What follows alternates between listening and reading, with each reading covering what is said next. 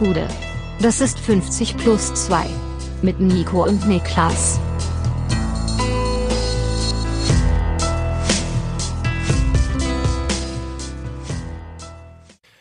»50 plus 2 Bundesliga-Rückblick, 32. Spieltag. Mein Name ist Nico Heimer und bei mir sitzt der Mann, der gestern Barca-Spieler in die Kabine gejagt hat, Niklas Levinson. Vamos Español! Ja, Gratulation an Barca an dieser Stelle. Gratulation an Barca und äh, kann ich nur sagen, nachvollziehbar. Was, dass man sie gejagt dass die hat? Fans das gemacht haben. Ich meine, das war ja, nun, Nachvollziehbar. war ja nun im Stadion von Espanyol, ne? Also, wenn ich jetzt vor, mir vorstelle, hat auch auf Twitter jemand geschrieben, nehmen wir an, Lautern würde Meister werden bei einem Auswärtsspiel in Karlsruhe. Ja. Und dann ausgiebig auf dem Feld da jetzt Feierlichkeiten denkst du, was passiert, ne? Also, das legitimiert nicht zwingend das Verhalten, aber was hast du erwartet? Genau, es ist, genau, du du hast es sehr, sehr gut zusammengefasst, es legitimiert es nicht, aber man darf sich nicht drüber wundern, wenn es dann passiert. Ähm, so geschehen, es geht aber allen gut. Äh, Barca ist Meister und ähm, was gibt's zu berichten von deinem Wochenende? Ich bin ähm, auf ein, ich habe hab dann ein mo- moralisches Dilemma erlebt Mhm. äh, zuletzt, von dem ich glaube ich hier gar nicht erzählt habe. Vielleicht, ich weiß es nicht. Ich versuch's nochmal. Mhm. Ich war letztens unterwegs ähm, zu Freunden, relativ spät abends. Also spät abends heißt so, glaube ich so Viertel nach neun, halb zehn. Ja. Und auf dem Weg dahin äh, bin ich in einer relativ ruhigen Straße an einem Hauseingang vorbei, wo an der Tür jemand stand, der so einen Fuß in der Tür hatte und mich angesprochen hat und meinte, äh, ob ich ihm helfen könnte. Da habe ich gefragt, ja, ähm, womit denn? Und dann hat er die Tür weiter aufgemacht und da stand äh, im Flur am Fuß des Treppenhauses, äh, ich hab mich so angeguckt, als ob ich jetzt erzählen würde, dass da irgendwie Ich, noch kann da alles Mögliche stehen, weißt du? Also ich bin jetzt noch an einem Punkt, wo ich mich sehr frage, was da kommt. da stand, da, da stand so eine Kommode. Oh. Da stand eine Kommode. Oh nein. Und er hat mich gefragt, ob ich ihm helfen könnte, die hochzutragen. Dritter Stock. Und da habe ich nur gelacht und bin weitergegangen. Und Das, okay, ja, okay. Ja. Ja, ja. weil, aus folgendem Grund. es kann sein, dass das wirklich jemand war, der zufälligerweise abends um halb zehn Hilfe gebraucht hat, damit eine Kommode in den dritten Stock zu bringen. Aber Oder- mein Bauch hat sofort gesagt, ah, ah, fishy, machen wir nicht, sieht, wirkt komisch, Ja. kein Bock drauf. Hast du mal Red Dead Redemption gespielt? Nee. Okay. Das ist 99% der, Z- der Zeit, dass äh, du da einem NPC hilfst, nicht, Ja. dass diese Person ein NPC gewesen wäre, ähm, zückt dir am Ende eine Waffe und äh, will dein Geld. Also, ich glaube, du hast da einen Weil, guten, äh, guten Spirit bewiesen. In meinem Kopf war so die Vorstellung, sobald ich das Ding in der Hand halte, habe ich plötzlich von hinten im zweiten Stock einen Lappen im Gesicht oder sowas und äh, verschwinde in irgendeiner Wohnung und tauche nie wieder auf. ist möglich. Und das ist absolut Worst-Case-Szenario, aber mir war es das einfach nicht wert. Und ich habe mich gefragt, was hättest du gemacht? Was hätte Nico Heimer getan? ich wäre wahrscheinlich dumm genug, um zu helfen. ja? Ja, kann schon sein. Wobei natürlich auch nicht jetzt, ich, ist jetzt schwierig zu sagen, weil ich war ja nicht in der Situation. Ich, ich konnte den Vibe quasi nicht spüren, Ja. der da so vorging. Ähm, aber für gewöhnlich, ich habe genau das schon gemacht, nicht um die Uhrzeit, Ja. aber ich habe schon wildfremden Leuten unter äh, innerem Gift und Galle spucken ähm, Sachen in den fünften Stock getragen und so ein Scheiß. Ähm, und das ja, während ich ja eigentlich in aller Konsequenz meinen Freunden nicht helfe beim Umzug. Ja. So, eigentlich, eigentlich ähm, Das heißt, du priorisierst Fremde über deinen Freund. Nein, aber schön. da komme ich halt, weißt du, wenn mir jemand bei WhatsApp schreibt, dann kann ich halt, dann ist es die eine Sache, dann kann ich quasi ähm, sagen, nee, machen wir nicht. Ähm, aber wenn mich jemand anspricht, direkt vor mir steht, dann stehe ich halt da, dann stehe ich blöd da. Ich glaube, es hätte auch einen Kontext gegeben, in dem ich es gemacht hätte. Einfach, wenn es tagsüber gewesen wäre, mittags um 13, 14 Uhr, draußen hätte vielleicht noch ein Umzugswagen gestanden oder sowas, wenn der ganze, wenn das Ja. ganze Bild mehr Sinn ergeben Ja. hätte. Aber so die Uhrzeit und alles drumherum. Und da finde ich es auch wichtig, dass Leute, das, also ich, das ist wirklich äh, Live-Advice, würde ich grundsätzlich geben. Man muss in solchen Momenten auch ein bisschen auf seinen Bauch hören.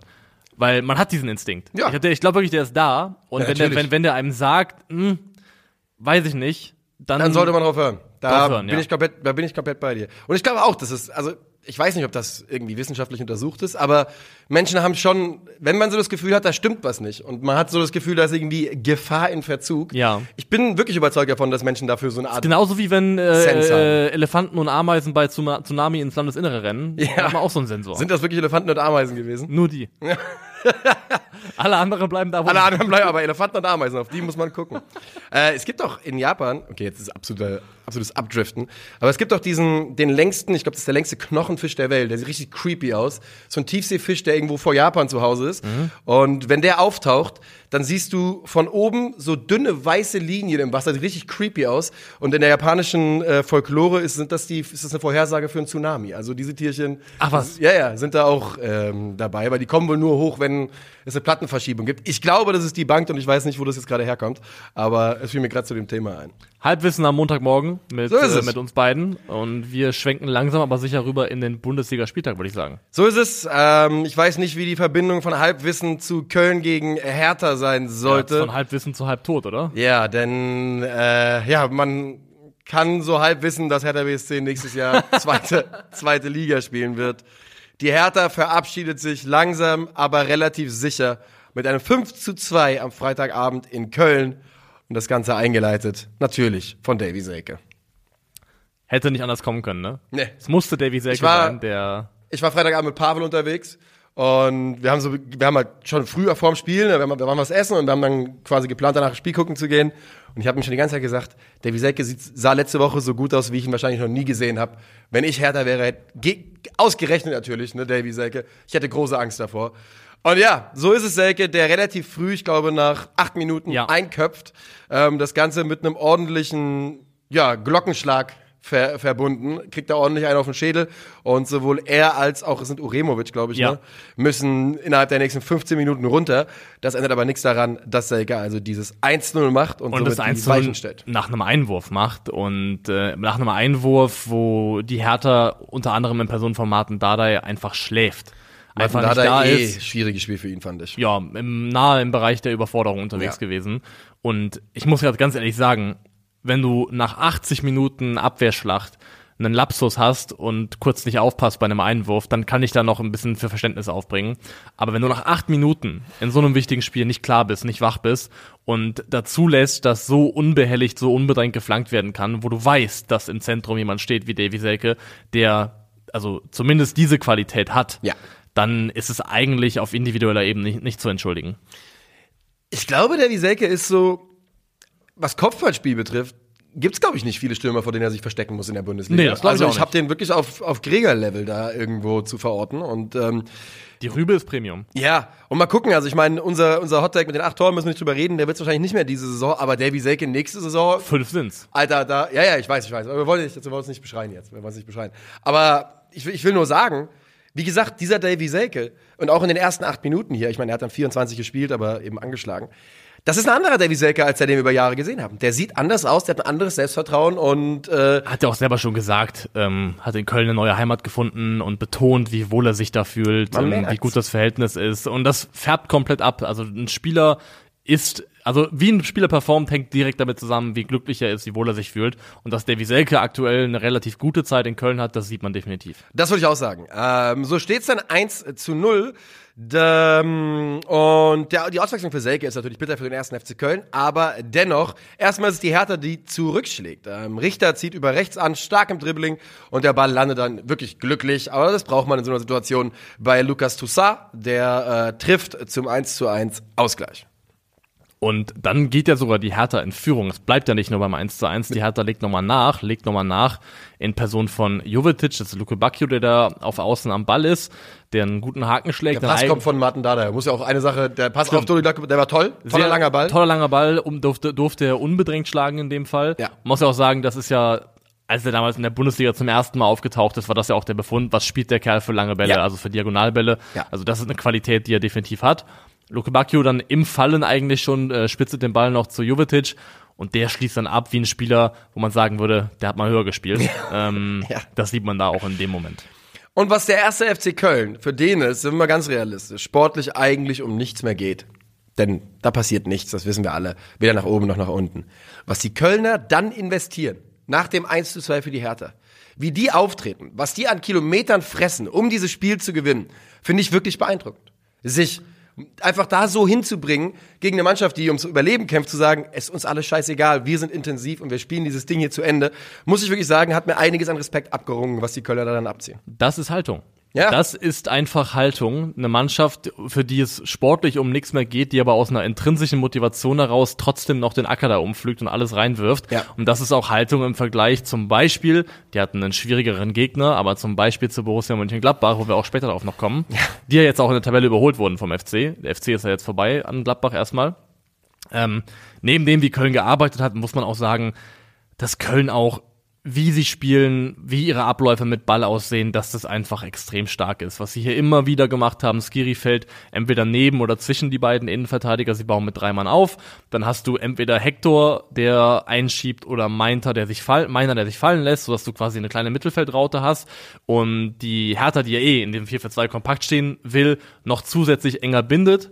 Und dann war es zum Beispiel, entweder waren es Hector und Schindler oder Meiner und Schindler, die die Breite halten. Und haben es immer wieder geschafft, dadurch, dass sie die Hertha da im Zentrum so gebunden haben, Außenplatz zu schaffen, Flanken reinschlagen zu können. Ähm, den Ausgleichstreffer, den Köln macht, das ist ja dann eine Folge des Freistoßes.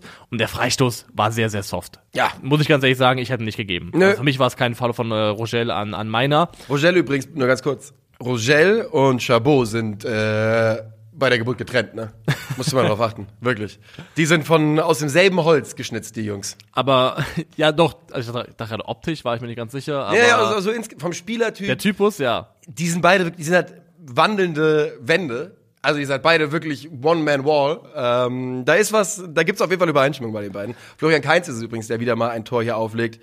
Und die Qualität von Florian Kainz hereingaben, sowohl von ruhenden Bällen als auch aus dem Spiel, ist, ist Ich einigermaßen. glaube, in der Kommentarspur fiel der Vergleich zu Kevin De Bruyne bei der Flankenqualität. Ah, ja. Aber ja, also ich meine, diese Flanken, die sich zum langen Pfosten hindrehen von Florian Kainz, die sind wirklich brutal. Das muss man mal sagen. Sind sie wirklich. Aber bei diesem Freistoß eben auch, da ist eben auch der Ablauf meiner zentral, Pass raus auf Hector, meiner weiß, was kommt, startet tief rein, weil Kenny rausschiebt, ist der Platz frei und dann ist es eben plötzlich meiner gegen Rogel, was schon mal ein Duell ist, was du grundsätzlich nicht so gerne haben möchtest auf Außen. Und dann gibt's eben diesen Freistoß. Und also, was ich sagen will, ist, hat Paldada auch gesagt, Köln spielt, wie eine gute Bundesligamannschaft am Ende einer Saison spielen muss. Und genau das ist es. Es ist eine Mannschaft mit Automatismen, eine Mannschaft mit Abläufen, mit sehr guten sogar, mit immer wieder neuen Wegen, sich auf verschiedene Gegner und verschiedene Ordnungen gegen den Ball einzustellen. Und was Steffen Baumgart hier jetzt über zwei Jahre gemacht hat, zwei Jahre diesen FC absolut stabil, ohne irgendeinen Hauch von Abstiegsnöten in der Bundesliga Ja. zu halten, ist eine der besten Trainerleistungen, die wir in den letzten zwei Jahren in Deutschland gesehen haben. Yes, da setze ich, da werde ich nicht widersprechen. Ich sehe es ganz genauso. Ich finde nämlich auch weiterhin, dass der FC einen Kader hat, der, wenn ich ihn jetzt rein von dem, was ich glaube, von den Stärken vergleiche, den ich dann eher in diesem Abstiegskampf hätte, der gerade eben alle mit reinzieht und eigentlich nicht davor. Ähm, aber mit dieser großartigen Trainerleistung und natürlich dem, was die Mannschaft daraus macht, sind sie dann eben doch nicht da drin. Elias Giri macht das 3 zu 2. Nach Vorlage von Linden Meiner, Steffen Tigges zündet über links. Ist nicht der Allerschnellste. Meiner übernimmt und findet Elias Giri, der wieder einmal ähm, mitgelaufen ist, Vom eigenen Strafraum zum gegnerischen. der einfach wirklich auf Verdacht Kilometer frisst, der Ja, Mann. ist genau das, was du meinst. Dann noch eben Es gibt keinen Grund, weißt du? Ja. Es steht 2-2, für dich geht's um nichts, es ist gleich Halbzeit. Und Elias Giri sagt, ja, ich ziehe 100 Meter Sprint an. das ist, ich finde das wirklich beeindruckend. Dann in der zweiten Halbzeit Timo Hübers, der nach äh, Assist von Meiner ein ganz, ganz tolles Tor macht. Ähm, ich fand das Hackentor von der Lea auch toll an diesem Wochenende, aber ich würde sagen, Hübers hat das schönste Hackentor. Wenn das Tor Karim Benzema, Ibrahimovic, wer auch immer macht, dann geht das zwei Tage lang um die Welt. das ist wahrscheinlich wahr, ja. Also es interessiert keinen, weil es Hübers vom FC Köln ist. Ja. Aber wenn das, wenn das Tor irgendein Superstar macht, dann ist das ein viraler Clip, der auf Twitter wirklich durchgereicht wird. Und trotzdem nur das zweitbeste Tor an diesem Bundesligaspieltag. Ja? Ah, Butter. Butter, ja, ja, ja. doch, doch. 5-2 dann noch durch Dennis Hussein Basic ähm, nach Einwechslung. Also auch der äh, krönt seine ja, tolle erste Bundesliga-Saison. Ich glaube, das kann man dann trotzdem sagen. Ähm, mit einem Treffer und am Ende geht das 5 zu 2 aus. Ja, und das bedeutet eben für den ersten FC Köln, dass es alles safe ist. Ich wollte nämlich sagen, was es für Hertha bedeutet und das ist nichts Gutes. Nee. Also pro forma noch, Hertha hatte beim Stand von 3 zu 2 eine gute Chance nochmal auszugleichen in Form von Jessica Gangkam, der Ah, ja. vielleicht oder sogar wahrscheinlich auch hätte querlegen können auf Luke Bacchio. Abseits davon ist es auch ähm, irgendwo in der Höhe verdient. Köln ist der verdiente Sieger. Hertha wirkte in weiten Phasen in diesem Spiel überfordert. Und ja, Tabellenkonstellation ist eindeutig. Fünf Punkte Rückstand auf den Relegationsplatz bei noch zwei ausstehenden Spielen. Ähm, also Es ist schwierig. Es ist schwierig, da irgendwie dran zu glauben, Ja. äh, dass, dass sie sich da rausziehen können. Und in, ich fand, in den ersten 20 Minuten hatte ich echt den Eindruck, dass Hertha auf eine Art und Weise in diesem Spiel drin ist, die alles möglich machen könnte. Und mit, ja, spätestens mit dem Ausgleich hatte ich das Gefühl, wenn nicht, oder dann mit dem 3-2, hat das auch wirklich die Luft rausgelassen bei den Berlinern. Und ja, jetzt steht man wohl mit einem Bein in der zweiten Liga. Es ist wirklich super ätzend. Jedes Jahr ähm, kommen wir an diesen Punkt, wo wir uns so langsam aber sicher von Mannschaften verabschieden sollen. Und ich weiß immer nicht so richtig, wie ich, da, wie ich das machen soll. ähm, aber ja, Hertha BSC, so scheint es, ist der erste Abstieger dieser Saison. Absteiger. Und wir ziehen weiter, weil wir noch nicht mit absteigen. Nee. Wir seilen uns ab.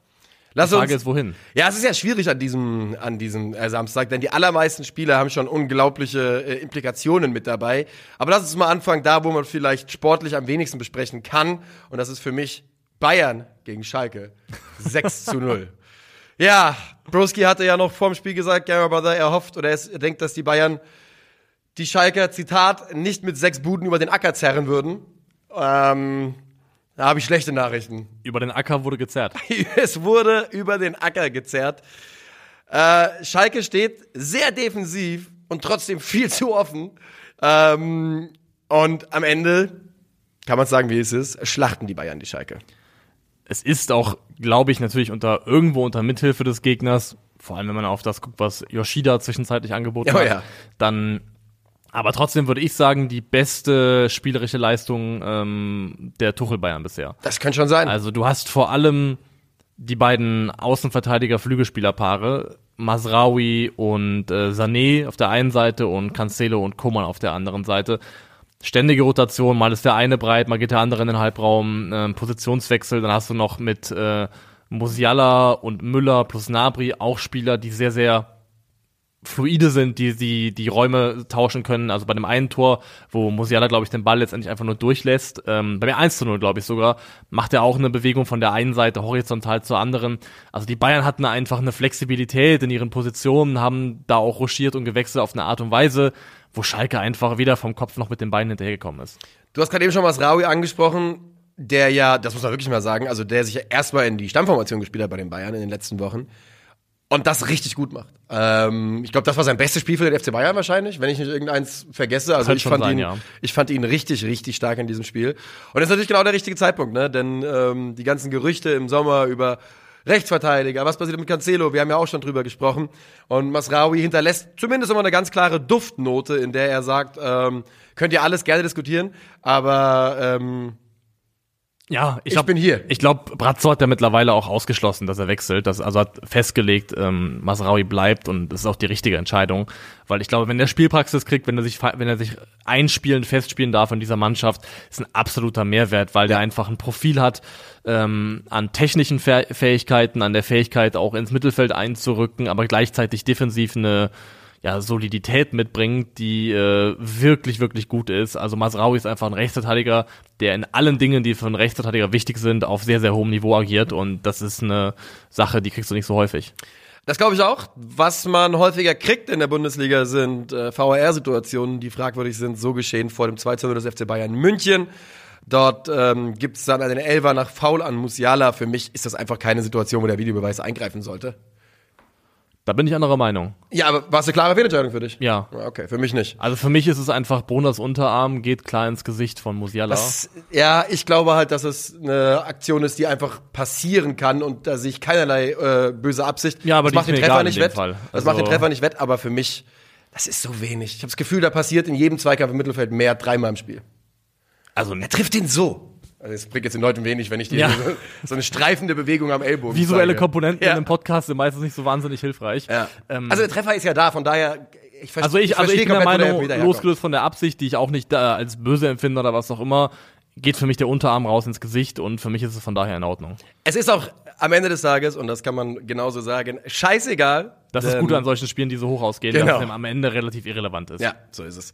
Ähm, die Bayern hören einfach nicht auf in diesem Spiel. Serge Gnabry, generell, also viele der Leute, die auch Sorgenkinder waren in den letzten Wochen, machen das sehr, sehr gut. Kimmich verwandelt erst diesen Elfmeter, dann ist es Serge Gnabry, der mindestens einmal, wenn nicht zweimal von dir, vom eben angesprochenen Yoshida profitiert und dessen, ja, Fähigkeit oder dessen Nichtfähigkeit aus dem Trab in eine höhere Laufgeschwindigkeit zu schalten.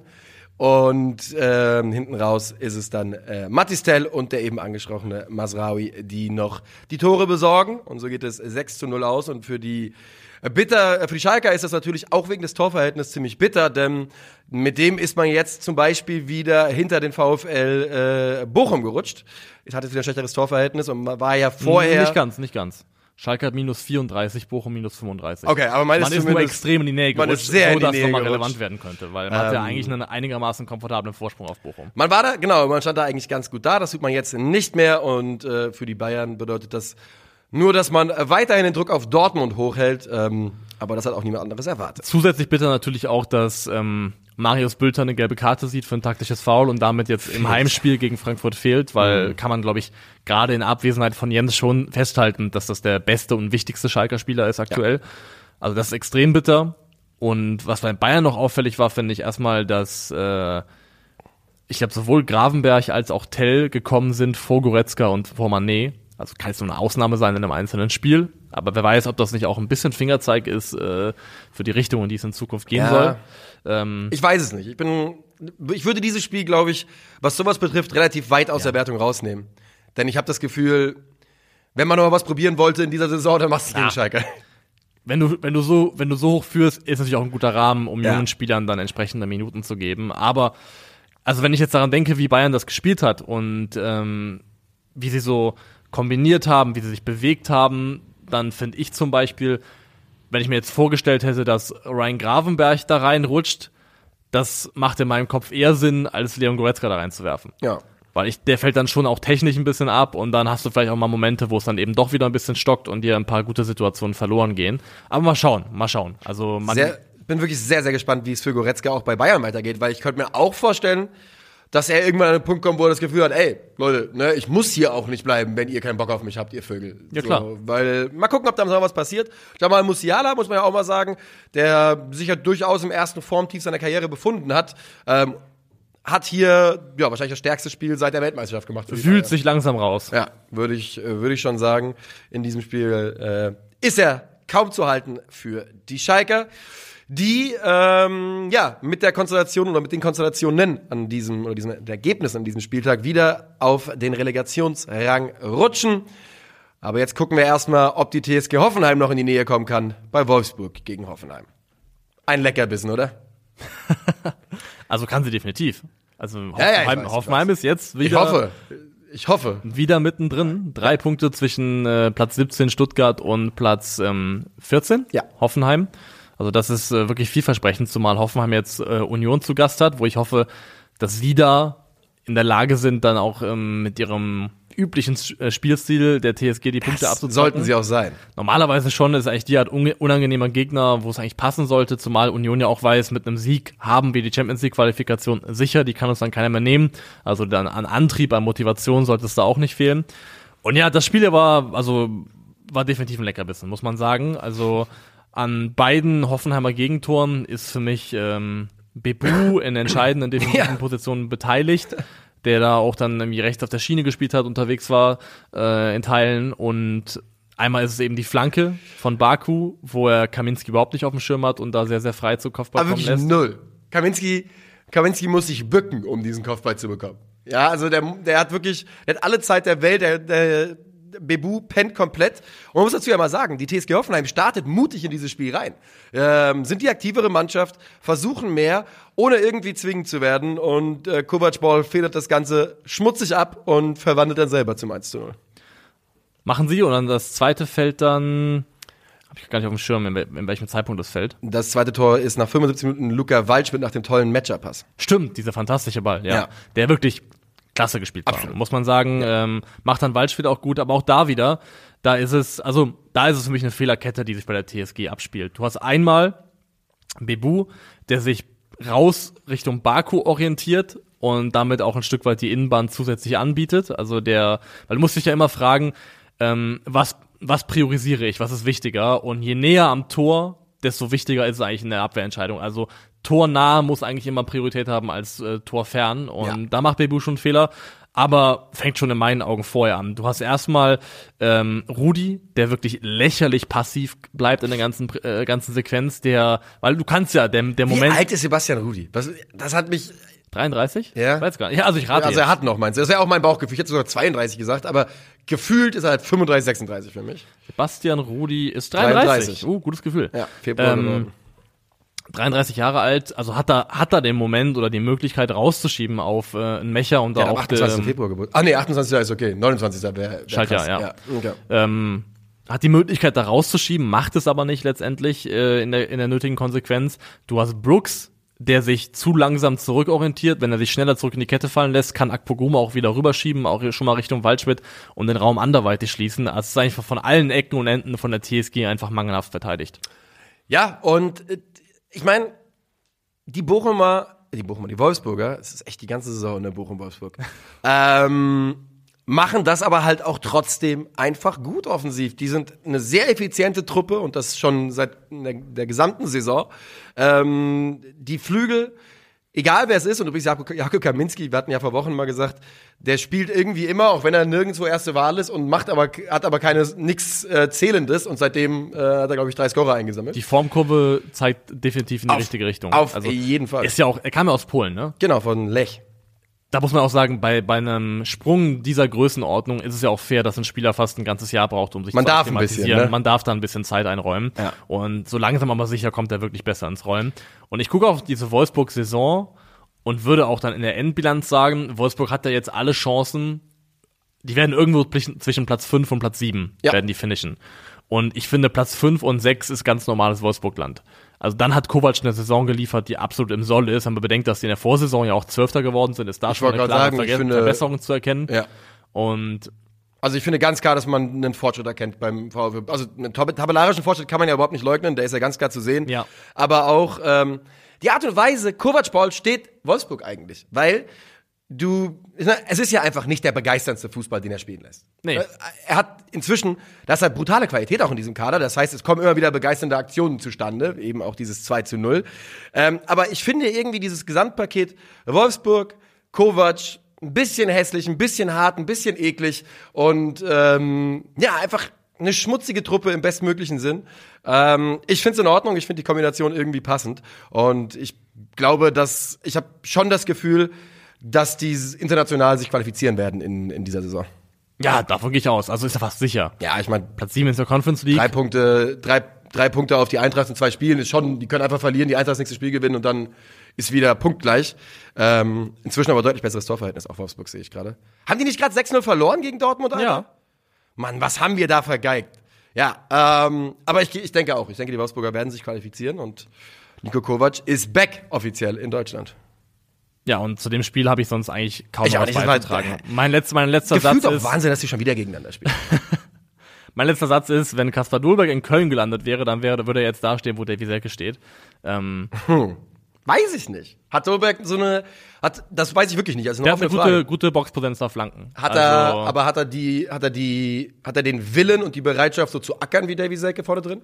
Weil ich glaube, sonst spielst du halt einfach nicht in der Baumgart. Der hat äh, eigentlich ziemlich, also das Einzige, was einigermaßen für ihn spricht aktuell, sind seine Statistiken gegen den Ball. Okay. Muss man eigentlich sagen. Also der Rest sieht einigermaßen grauenhaft Also aus. eigentlich genau wie Davy Selke wahrscheinlich vor seinem Köln-Transfer. Ja. Und ich glaube halt, er hat jemanden gebraucht, der ihn vernünftig aufbaut. Und er trifft ähm, beim 3 zu 1 gegen Köln innerhalb von 10 Minuten, macht ein Bundesligator. Ja. Und anstatt darauf aufzubauen ihm dann zumindest mal eine Halbzeit zu geben, im nächsten Spiel Kriegt er wieder, acht wieder nur Minuten 10 oder so, Minuten. ja.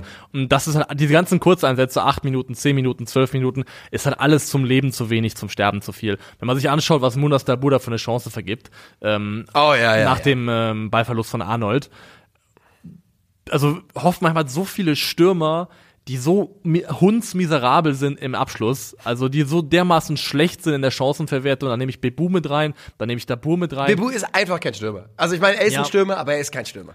Und wenn du dann einen Spieler hast und ausleihst, und auch wenn er scheiße drauf war und auch schwierige Momente hatte, aber der zumindest normalerweise in der Theorie das besitzt, was, was die Engländer heute sogenanntes Ballstriking nennen, also Abschlussqualität, gute Schusstechnik, ja, weiß ich nicht. Ähm, ärgert, ärgert mich weiterhin, ist ein verschenktes Sollen halbes sie zur Jahr. Strafe absteigen? Sollen sie zur Strafe absteigen. Ja. Damit gehen wir raus aus dem Spiel. Dann gehen wir zum letzten Spiel, das ähm, zwar Europa, ähm, ja, mit Europa zu tun hat, aber ansonsten vielleicht am wenigsten sportliche Relevanz fast noch hat von denen am Samstag. Und das ist die Eintracht gegen Mainz 05. Oliver Glasner ist nicht im Stadion, Innenraum. Und die Mannschaft zeigt darauf eine deutliche Reaktion in meinen Augen. Ja, es gibt, gab verschiedene Lesarten dazu, was das bedeuten könnte. Also, äh, das muss ich mal ganz kurz sagen. Die Leute, die auf Social Media sich jetzt positionieren und sagen, oh, das ist eine Mannschaft, die quasi jetzt erst recht für den Trainer spielt, da muss ich, da fasse ich mir an den Kopf, wirklich. Da muss ich dann sagen, Leute. Damit also, fängst du in der Regel an, bevor der Trainer entlassen Genau. wurde. Das ist für mich, es ist wirklich ein ganz eindeutiges Zeichen, ähm, dass man eben nicht mit Glaser weiterarbeiten wollte. Dass er jetzt noch dazu nicht im Innenraum ist, natürlich irgendwie doppelt passend, doppelt bezeichnend. Aber die Eintracht macht das beste Spiel 2023 gegen Also ich finde, man, man muss das auch nicht überinterpretieren, aber es so auszulegen, dass Also die haben nicht das- für Oliver Glasner Also genau, das, das, das, das, was da jetzt passiert ist, pro Glasner auszulegen, da brauchst du schon ordentliche Mental Gymnastics für in meinen Augen. Ja. Äh, Man muss ja auch festhalten, die Eintracht hatte ja 2023 nicht, also auch noch das ein oder andere gutes Spiel. Sie haben in der Liga verloren gegen Union, was maximal unglücklich war. Sie haben Punkte geteilt gegen Bochum, was maximal unglücklich war. Es gab drei, vier auch fußballerisch gute Spiele dieses Jahr, die dann teilweise nicht gewonnen worden aber keins auf dem Level. Aber keins auf dem Level. Das, da, da gehe ich mit. Weil man hat tatsächlich eine Mannschaft, die klar jetzt zuletzt auch zweimal in Folge verloren hatte. Aber ich habe ne, wie immer alles Schlechte erwartet von diesem Spiel und gleichzeitig gedacht, gewinnen wir sowieso. Also ne, die, das ist, so ist nun mal das Leben als Fußballfan.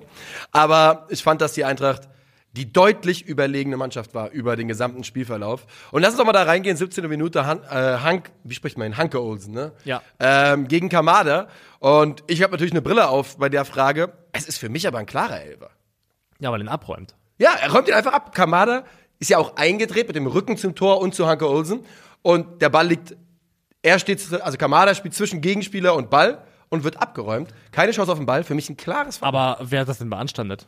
Die- Ja, auch wieder äh, Leute, Menschen. Le- Leute. Leute. Ich will jetzt niemanden beim Namen nennen lange. Leute haben gesagt. Aber es gab große Diskussionen über das Thema auf jeden Fall. Ja. Also in meinen Augen ist es ein klarer Elfmeter. 100% Also er trifft ihn nicht mit den Beinen, sondern mit dem Oberkörper. Aber wie er ihn abräumt, ist ja egal. Er Es, genau, es ändert nichts an der Situation, dass er da im Strafraum nicht mehr stehen kann danach. Und Kamada macht diesen Elfmeter zum 1 zu 0 ähm, rein und die Eintracht bleibt ganz klar für mich die Mannschaft, die in ähm, Halbzeit 1 am Drücker ist. Man kümmert sich im Verbund äh, gemeinsam um Ludovic Ajorg. Generell ähm, die Dreierkette der Eintracht in der Aufstellung Dika, Dika Tuta, Amami Touré. Durchaus ja eine, die man aus der letzten Saison kannte und sehr erfolgreich gespielt hat und die man auch in dieser Saison übrigens in den letzten Wochen durchaus mal hätte spielen können. Das darf man nicht vergessen. Die Jungs waren zu großen Teilen fit, ähm, mit einer guten Leistung und haben Ajorg da sehr, sehr gut im Griff. Und dann ist es die Eintracht, die äh, durch Buta mit einem absoluten Traumtor in der 40. Minute zum 2 zu 0 einschlägt. Das war im Prinzip ein Abziehbild von Marco van Basten 1988 gegen damals noch die Sowjetunion. Ich hab, es gibt ein paar Tore, die, sehr, die mir eingefallen sind zu dem Thema. Ähm, aber es ist halt einfach ein volleyvolles Risiko, spitzer Winkel nach einem 40, 50 Meter Pass und das Ding, äh, es schlägt halt ein. Äh, Robin Zentner am kurzen Pfosten geschlagen, aber Kommentator hat es auch gemeint, das ist halt schwierig bei einem Ball, der wahrscheinlich mit 100 km/h da Ja, auf, auf die Art und Weise auch getroffen wird, da kann keine Sau mit rechnen. Nee. Ähm, aber es ist schon krass, wenn man die Bilder nebeneinander legt vom Moment des Abschlusses von Buta und Van Basten, wie sehr der Winkel, die Positionen sich ähneln. Das war wirklich fast identisch. Ähm, klar, es ist ein Freak-Tor. Das ist ein absolutes Traumtor, was Butter in seinem Leben so nicht nochmal machen wird. Da würde ich mich, glaube ich, festlegen. Aber in der Sequenz, auch beispielhaft, war auch wichtig, wie die, wie die Frankfurter im Aufbau gestanden haben. Ähm, weil das dafür sorgt, dass dann eben auch der Raum für Butter so in der Form aufgeht. Die Frankfurter haben da aufgebaut in einer Art 3-3-4 in der sie in der letzten Linie die Außenverteidiger hatten, Buta und Lenz, die dann eben die ähm, Mainzer Abwehrkette gebunden haben in der Tiefe. Und du hast Rode und Götze, die beide auch relativ breit standen und dafür gesorgt haben, dass die Mainzer da im Zentrum mehr oder weniger im Nichts verteidigt haben, so ein bisschen im, in, im, im, im leeren Raum und da immer Passoptionen offen waren. Und du siehst tatsächlich auch, dass ähm, unmittelbar bevor der Ball kommt, spekuliert Martin, äh, Aaron Martin kurz darauf, dass der Ball kurz auf Götze gespielt wird. Macht Ja. so einen Hauch von einer Und Andeutung. das ist genau die, die Distanz, die nachher fehlt. Und da genau da geht Butter rein und kriegt die Innenbahn deswegen. Ja. Und dass er den dann so trifft, ist wie gesagt Gl Glück irgendwo auch. Aber diese, diese Sache entsteht, weil die Frankfurter dann eine gute Struktur gegen den Ball haben und Martin so für einen kurzen Moment gelockt wird von Mario Götze. Ja, du sagst ja gerade was Spannendes, denn Sebastian Rode ist mir auch aufgefallen, der sich sehr, sehr viel rechts aufgehalten hat und ähm, dabei phasenweise, also Sebastian Rode hat manchmal Daichi Kamada überlaufen. Also wirklich Ja. wie in, im Stil eines Außenverteidigers außen hinter Kamada überlaufen, der ja eigentlich in dieser Halbposition ist. Und die Eintracht hat dann äh, phasenweise wirklich fast nur mit Gibril So das äh, Zentrum gehalten und eben mit Tuta, von dem ich finde, er hat eins seiner besten Spiele gemacht seit, seit langem, der relativ hoch dann schiebt bei eigenem Ballbesitz. Und die Mainzer, muss man aber auch mal sagen, vielleicht ist da ein bisschen die Luft raus jetzt. Es war ja auch ein absolut wahnsinniger Run, den die da hingelegt haben, denn die finden überhaupt nicht statt bis, äh, bis zur Halbzeit und da ist das Ding halt dann auch eigentlich entschieden. Vor allem, weil kurz nach der Halbzeit, und nicht kurz, aber auch eine Viertelstunde danach, äh, Randall Kolomoani in seiner für ihn unnachahmlichen Art und Weise dann Ja. nachlegt, das 3 zu 0 macht und dann ist das Spiel wirklich durch, ist sein 14. Saisontor gewesen. Wie der Ball holpert und poltert bei seinem, bei seinem Lauf, ne? Aber ähm, ja, er hat ihn halt trotzdem dann im Griff und verwandelt ihn auch. Aber da waren mindestens zwei richtig unsaubere Kontakte dazwischen, würde ich sagen. Der Abschluss ist nicht Ja. so, wie er sich ihn vorstellt. Und davor prallt der Ball ja einmal so, dotzt ja so hoch, ne? Ich glaube, das war keine Absicht, das wollte er nicht. Aber es funktioniert. Improvisationstalent. Ja. Mainz beste Chance ist eigentlich eine Doppelchance von Dani da Costa, der erst Kopfballabschluss hat und dann nochmal mit dem Fuß, glaube ich. Und da, das ist ja ein Thema, was ich immer wieder hier aufmache, ist Orientierung der Abwehrkette zueinander und zum Gegner bei Flanken. Besetzung, zweiter Pfosten und sowas, wenn da eben plötzlich jemand ganz, ganz frei steht. Und da möchte ich hier wirklich ein Sonderlob aussprechen an Evan Dicker, wo man bei dieser Da Costa-Chance, bevor die Flanke kommt, siehst du, kannst du auf Evan Dicker achten, siehst du, wie er sich umdreht und per Handzeichen Lenz an eine lange Pfosten schickt. Ja. Und klar kommt da Costa an den Kopfball, aber eben mit zumindest Gegnerkontakt. Der Gegner ist in irgendeiner Form da, stört ihn vielleicht auch ein bisschen. Und das war von Indika überragend gemacht. Genau das ist gutes Innenverteidigerspiel. Orientierung, gucken, was passiert hinter mir und dann beim Außenverteidiger in dem Fall sogar ein Signal geben, ey, Kommunikation natürlich auch ganz wichtig. Genau, da, ja. Kommunikation, lass dich fallen, ich habe den Raum hier. Also von Indika, finde ich, war das in der Art und Weise, wie er es verteidigt, auch in der Kommunikation super stark gelöst. Ja, also ich will jetzt hier niemanden über den grünen Klee loben, aber insgesamt war das halt wirklich eine, ein, ein Spiel, das man, das die Fanseele mal wieder brauchte von der Eintracht. Ähm, und ja, ich glaube, wie gesagt, ich glaube, das Timing ist kein Zufall. Es ist kein Zufall, dass man plötzlich wieder ähm, eine sehr, sehr ordentliche Leistung bringt. Und ich bin gespannt, denn wenn du überlegst, ein Dika mit einem tollen Spiel, Kamada mit einem tollen Spiel, also genau die Jungs, Rande Kolomuani, wo man auch damit recht, da ein bisschen draufschaut und fragt, wo geht's denn hin, wo geht's denn hin? Äh, Evon Dika scheint ja zur Roma jetzt langsam heiß zu werden. Ähm, glaube, das ist gar nicht so un un unbedingt das, was er sich persönlich erhofft hatte. Aber ich kann nicht sagen, dass ich nicht eine der angenehmeren Adressen finde, um wenn wir in Dika schon verlieren. Nicht charmant. Also Ja, li- lieber, lieber das als bei irgendeinem Genau. random Premier League Club. Wenn wir ihn schon verlieren müssen, dann sehe ich ihn lieber da. Genau so ist es. Weiter. Weiter geht's. Äh, und ich würde sagen, wir machen das Thema zu. Eintracht gegen Mainz und gehen zu Bochum gegen den FC Augsburg. Ein weiteres Spiel, wo das Geld auf dem Tisch liegt. Und die Bochumer schlagen Augsburg und klettern vorbei an Schalke 04 auf den 15. Rang. Ich habe ja gestern äh, zu dir in unserem Sonntags-Zweitligastream schon gesagt, ich mache keine Predictions mehr, bis das Ding hier durch ist. Denn es ist ein Wahnsinn, dieser Abstiegskampf. Äh, ein, ein einzelnes Hin- und Herpendeln. Die sind raus, die sind weg. Kannst du vergessen, die kommen nicht wieder. Eine Woche später sind sie nicht mehr auf dem Abstiegsplatz. Und äh, die Bochumer ein wenig glücklich, aber scheißegal. Ja, weil alle Tore haben ein Element des Glücks, muss man so sagen. Ja. Ähm, Also der, also das Glückselement beim ersten Tor ist vielleicht, dass man sagen kann, wie oft, weil man weiß nicht, wie oft Ansvi Ajay das Ding auf diese Art und Weise trifft. Ist einfach ein überragender Abschluss, und er aber nicht nicht, nicht allzu häufig, sonst spielt er nicht bei Bochum.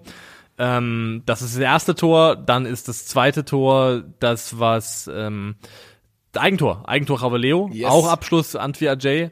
Hat also auch ein Element des Glücks, aber wenn du darauf schaust, erstens, es ist ein hoher Ballgewinn von Asano, es ist ein überragender Steckpass von Kevin Stöger, also es sind mindestens zwei sehr, sehr gute Aktionen von Bochum davor. Dass dann am Ende irgendwas Glückliches steht, ist okay, aber es ist auf irgendeine Art und Weise auch erarbeitet, dieser Ja. Treffer.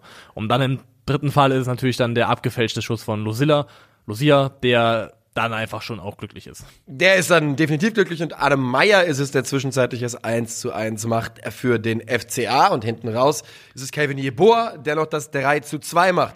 Die Bochumer, das muss Beide man auch mal Tore, festhalten. beide Tore vorbereitet von Dion Bellio übrigens. Ja.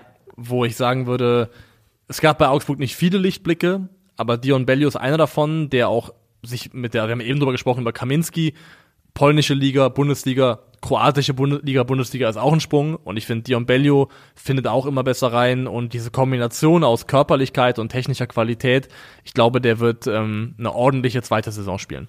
Davon, das würde ich auch, davon würde ich ausgehen. Und äh, ja, bin, ich mag ja eh den Spielertyp, ist kein Geheimnis. Du was So. was zu Bochum sagen? Ich wollte zu Bochum sagen, dass äh, man erwähnen muss, dass ähm, Gamboa und Soares tatsächlich beide eine Pause bekommen haben. Sehr konsequent. Sehr konsequent. Denn das war ja, das wirkte ja so wie die eine heilige Kuh, die nicht angefasst wird beim VfL. Und doch, raus mit ihnen. Ähm, Entschuldigung. Und äh, das ist definitiv die richtige Entscheidung, denn diese Unsicherheitsfaktoren auf den Flügeln sind damit so ein ganz klein bisschen äh, behoben. Die Bochumer profit- profitieren für mich zumindest in diesem Spiel äh, definitiv auch einmal mehr von ihrem eigenen Stadion. Es ist einfach, glaube ich, richtig unangenehm in dieser kleinen kleinen Arena zu spielen, wenn die Bude da äh, köchelt und äh, die Bochumer wollen nicht. Ja. Die wollen nicht. Ganz Deutschland sagt ja hinter vorgehaltener Hand, gut, irgendjemand muss es erwischen, dann lieber ein VfL als Schalke und Bochum sagt, fickt euch. Wir, wir wollen gern Bundesliga. und sagen spielen. das auf sehr beeindruckende Art und Weise. Bochum hatte immer wieder in der Saison Nackenschläge, Scheißergebnisse, Duelle verloren gegen direkte Konkurrenten und hat sich trotzdem immer wieder berappelt, aufgerafft und ist zurückgekommen und hat Punkte eingesammelt, wo man auch teilweise nicht mit gerechnet hat, dass sie, dass sie sie holen würden.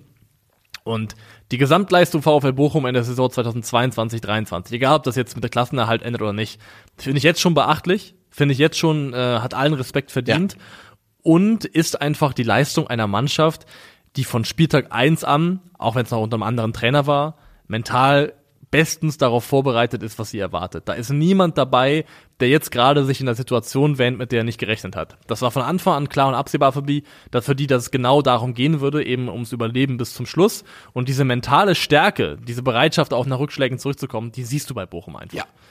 Es ist, es ist keine Mannschaft, die, wie es eben passieren kann, wenn eine Mannschaft wie die TSG Hoffenheim in den Abstiegskampf gerät, die dann lähmend oder gelähmt ähm, ja, rumeiert und wirklich nicht mehr nicht so richtig auf die Beine kommt. Der VfL weiß, dass sie in jedem einzelnen Spiel drin sind, weil sie kämpfen müssen. Und es ist ja auch, wenn du guckst, die sind das erste Mal auf dem Abstiegsplatz am zweiten Spieltag. Und das nächste Mal, dass sie nicht auf dem Abstiegsplatz sind, ist der 16. Spieltag.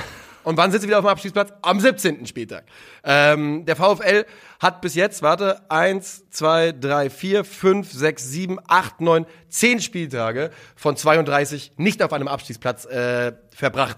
Und wenn man dann dazu die Information liefert, dass sie immer noch komplett dick im Geschäft sind, um nicht abzusteigen, finde ich, ähm, ist das, das spricht für eine Mannschaft, die sich nicht aufgibt, die diesen Kampf komplett angenommen hat und es sich verdient hat, hier zwei Spieltage vor Ende es selbst in der Hand zu haben. Und wirklich auch so ein bisschen hamstert, Punkte hamstert, wie so ein Eichhörnchen, die kleinen Dinger ähm, auch mitnimmt, weil man bedenkt, vor dem Sieg gegen Augsburg hier hatte Bochum 1, 2, 3, 4, 5, 6 Spiele lang nicht gewonnen, Seit Leipzig. ähm, seit Leipzig, aber eben auch ein Punkt in Frankfurt, mit dem man so nicht planen kann, ein Punkt bei Union Berlin, mit dem man so nicht planen kann und ein Punkt gegen den BVB, mit dem man so nicht planen kann. Das- und das zusammen sind drei Punkte, die halt quasi einen Sieg ersetzen, mehr oder weniger. Ja. Und ähm, Und in Dortmund die Meisterschaft versaut dabei. das, was den Bochumern das, viel, das vielleicht sogar auch. Mal schauen, wie, wie das in der Endabrechnung aussieht. Ja. Sehr, sehr stark. Was man halt festhalten muss auch, profitieren auch davon, dass Augsburg eine Mannschaft ist, die dann mit Rückstand, wenn sie selber auch mit Ball was machen soll, so ein bisschen, ähm, da steht wieder Ochs vorm Berg. Also in dem Spiel hier wurden 595 Pässe gespielt, von denen 221 nicht angekommen sind. M- Mehr als jeder dritte Pass war ein Fehlpass in diesem Spiel.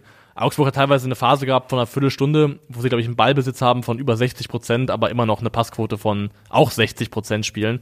Also es ist mit Ball einfach im absoluten Katastrophenbereich. Augsburg war ja auch in dieser Saison phasenweise mal, also früh in dieser Saison, erinnere ich mich, in den Top Ten unterwegs irgendwo mit Enrico Maaßen, dass man so dachte, ach guck mal hier. Und am Ende pendelt sich es wieder als eine Saison ein, wo man gerade so dem Abstieg entgeht. Und ich habe so irgendwie das Gefühl, die können da auch fast so ein bisschen machen, was sie wollen. Das ist einfach äh, das Augsburger Schicksal. Unabhängig davon, wie viel Geld man in die Hand nimmt, was man da versucht, am Ende landet man Zwischen immer 13 im- und 15. Es ist einfach, es ist einfach das, äh, wo man scheinbar hingehört. Und ähm, so sieht's auch in diesem Spiel wieder aus. Und die Bochumer, ja, wirklich Chapeau. Und ähm, man muss ja auch mal sagen, die, das 1 zu 0 zum Beispiel, du hast schon gesagt, Antwi Ajay macht den wahrscheinlich selten so rein. Aber vorher die Verlängerung von Hofmann, äh, oder Hoffmann ist es in dem Fall, ne? Bei Hofmann. Bochum. Ist auch ein Hofmann, sind beides Hofmänner? Ja. Äh, Junge, Junge. Kann mal ein Hoffmann in die Liga kommen. Ähm, die Verlängerung von ihm, also weißt du, das ist schon, das ist alles sehr, sehr in Ordnung. Und der VfB Bochum ist ja auch eine Mannschaft gewesen, wo wir vor der Saison gesagt haben, die haben einige wichtige Spieler verloren. Ähm, bei einer Mannschaft, die letztes Jahr schon dem Tod so vor der Schippe gesprungen ist, ist das eine, eine schwierige, schwierige Sache. Und ja, jetzt äh, sind sie wieder einmal dick im Geschäft und dürfen auf den Klassenerhalt hoffen. Und ich habe nichts mehr zu Augsburg gegen Bochum. Nee, wir haben noch ein Spiel, das in der Konferenz noch aussteht und da ging es ja wirklich um was. Da ging es um Yes. die Frage, wer darf zumindest aller Wahrscheinlichkeit nach in der kommenden Saison Champions League spielen. Und diese Frage wurde mit 4 zu 2 für Union Berlin beantwortet. Und die Unioner starten gegen den SC Freiburg. Mutig, offensiv, kraftvoll, druckvoll. Das hat man selten gesehen von Union, dass sie so früh sich schon überhaupt bemühen, dazu ähm, Gas zu geben. Und was sie halt auch haben, ist einen, wie zu Beginn der Saison, überragend aufgelegten Geraldo Becker. Wirklich überragend. Das ist ja, und also die, die Muster, nach denen Union Tore macht, das sind ja sehr, sehr simple Muster, die wir alle schon tausendmal gesehen haben. Yep. Ich meine, es sind zwei lange Bälle, ein Standard und ein Konter nach Ballgewinn an der Mittellinie. Es ist quasi so eine Art Medley oder Best-of Union Berlin Tore in diesem Spiel. Aber eben in der Umsetzung auch sehr, sehr gut und das ist ja auch vollkommen fair. Sie haben Spielertypen rekrutiert, gekauft, äh, die dazu passen zu dem, was sie vorhaben und das wird entsprechend umgesetzt. Lange Bälle kann Kevin Behrens entweder festmachen oder weiterleiten. Weiterleiten tut er im Fall vom ersten Tor auf Geraldo Becker. Geraldo Becker hat die Geschwindigkeit, um eben auch bei Kontersituationen wie zum Beispiel ähm, beim letzten Tor von Laiduni einfach durchzustarten und dann einfach den Ball einfach querzulegen. Also die Unioner Spieler passen einfach perfekt, sind perfekt rekrutiert zu dem, was sie vorhaben. Von daher kann man sagen, das sind jetzt keine, keine Wunderkombinationen, die da gespielt werden. Wobei der Ball von Knoche in die Tiefe auf äh, Geraldo Becker inklusive des Finishes durch die Beine war fantastisch. Ja, Robin Knoche, eh geiler Typ, kein Geheimnis. Doppelassist. Ähm, und das wollte ich gerade sagen. Und zwar innerhalb von irgendwie drei Minuten gefühlt. Zweimal Knoche, zweimal Becker. Und äh, so passiert es, dass es zur Halbzeit 3 zu 0 für Union steht. Und man denkt natürlich, jetzt hier ist alles gegessen, aber die Freiburger kämpfen nochmal, treffen durch äh, Gulde nach Grifo Vorlage und dann Grifo selbst per sehr lässigen Elfmeter.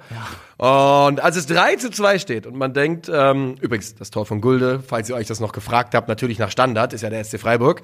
Ähm, Gerade als man dachte, wird das hier vielleicht nochmal eng, ist es äh, Jordan, der Geraldo auf die Reise schickt und du hattest gerade gesagt, äh, Laiduni, der dann, ich kann den Namen immer noch nicht ordentlich aussprechen, einschiebt zum letzten Tor und einen Deckel drauf macht. Und äh, Ich finde, Gulde ist ein wichtiges Stichwort tatsächlich. die Freiburger, da ist noch ein Satz, die Freiburger sind eine der absolut, ähm, absoluten Mannschaften, die, glaube ich, sehr froh sind, wenn diese Saison vorbei ist. Haben jetzt auch schon auf Twitter erkün- verkündet, juhu, wir spielen wieder Europa League nächstes Jahr. Okay. Also haben schon mal in die Richtung vorgesorgt. Ähm, was ja auch, also man muss ja mal fair bleiben und die. Perspektive bewahren. Dass Freiburg nach 32 Spieltagen weiß, wir spielen nächstes Jahr Europa League, ist ein Riesenerfolg. Yep. Das ist eine Riesenleistung. Kann man gar nichts, Ähm, gar nichts drüber sagen. Aber Gulde ist für mich wichtig, weil wir haben letzte Woche über Gulde gesprochen, der sich gegen Leipzig ähm, von Nkunku unter anderem in einer Sequenz rausziehen lässt und diese Orientierungsprobleme von Gulde, die sind auch hier mehrfach zum Tragen gekommen. Es ist, äh, glaube ich, am zweiten Tor ähm, eben auch Gulde, der sich in einem Zweikampf mit Geraldo Becker komplett verliert, darüber komplett vergisst, dass er eigentlich Innenverteidiger ist und aus der Position ziehen lässt und dann ist eben auch der Raum offen, in dem Knoche dann schlussendlich den Ball reinspielen kann. Beim vierten Tor ist, äh, ist auch wieder Gulde, der La- La- Laidunis Lauf überhaupt nicht mitkriegt und dementsprechend auch nicht frühzeitig selber starten kann, ins Tempo kommen kann, dann keine Chance hat. Und ähm, du merkst einfach, dass das ein Qualitätsverlust ist von, wenn du von Lienhardt zu Gulde gehst, der sich dann irgendwie auch in den wichtigen Spielen bemerkbar macht. Also Ja. ähm, Lienhardt hat jetzt in der Saison nur fünf Spiele gefehlt, aber der Punkteschnitt mit Lienhardt ist 1,9, der ohne ihn ist 1,0. Also du merkst schon, wenn dann ein Spieler von der Qualität rausbricht, dass sich das auch bemerkbar macht. Ja, ich meine, weißt du, Manuel Gulde ist jetzt 32 Jahre alt und ähm, ist, ist ja wirklich ein treuer Arbeiter für den SCF, ist ja auch schon länger da. Aber jetzt plötzlich soll er auf Bundesliga-Top-Level anfangen zu. Und übrigens, der war doch kein Innenverteidiger früher. Der ist überhaupt nicht groß, Gulde. Ich musste da gestern nochmal nachschauen. Ich habe den als Rechtsverteidiger irgendwie im Kopf lange Zeit äh, verhaftet gehabt. Ist äh, 1 Meter hier sagen sie jetzt 1,84 auf Transfermarkt. Ich glaube, der ist kleiner als 84, als 1,84. Ähm, und ja, ist wahrscheinlich einfach ein Spieler, der, ich sag mal, den Freiburger, Freiburger Ansprüchen am unteren Ende genügt. Genau, das ist das, das Phänomen, wenn du als Mannschaft oder als Verein dich über ein paar Jahre hinweg kollektiv weiterentwickelst, nach oben entwickelst, dass du halt noch den einen oder anderen Spieler im Kader hast, der eigentlich vorgesehen war für eine Mannschaft, die um Platz 9 bis 12 spielt und plötzlich für eine Mannschaft spielen soll, die um Platz 3 bis 5 spielt. Und das ist dann einfach ein Niveausprung, den nicht jeder mitgehen kann. Nee. Zur Union noch. Drei, ähm, drei Spieler als Rechtsverteidiger in seiner gesamten Karriere übrigens. Also doch in. Ja, ja, ja. Very much so. Äh, noch eine Sache zur Union. Wir haben ja schon wirklich an mehreren Stellen darüber gesprochen, was Union alles überperformt. Ihre XG, ihre Expected Points, bla bla bla bla bla. Aber Kultfaktor, ja. den Kultfaktor überperformen sie massiv. Ja. Also die Expected Kult ist wirklich massiv overperformed. Das reicht. Das, Ähm. das, sind, das sind 600 Nachrichten mehr, die wir bekommen nach diesem.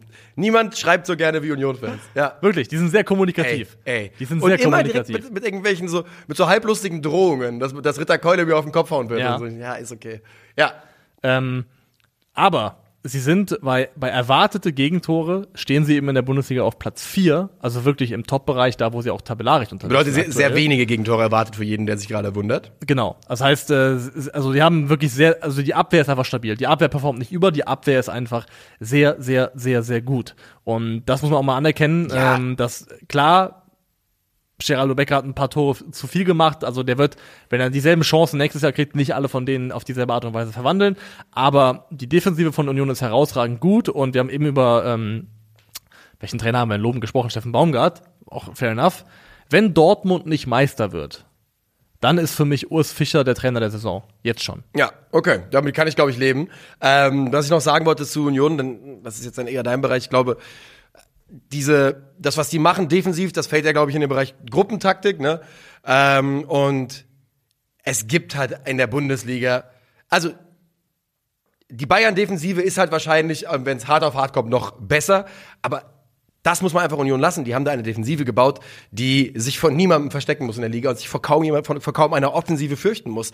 Und ähm, das äh, führt dann eben auch zu diesem freakischen Ergebnis, wo man jetzt steht. Ich habe jetzt gerade noch mal aus Gag geguckt. Expected Points, also ne, das, Ja. was erwartet ist, ist Union, warte mal, 18, 17, 16, 15, 14, 13.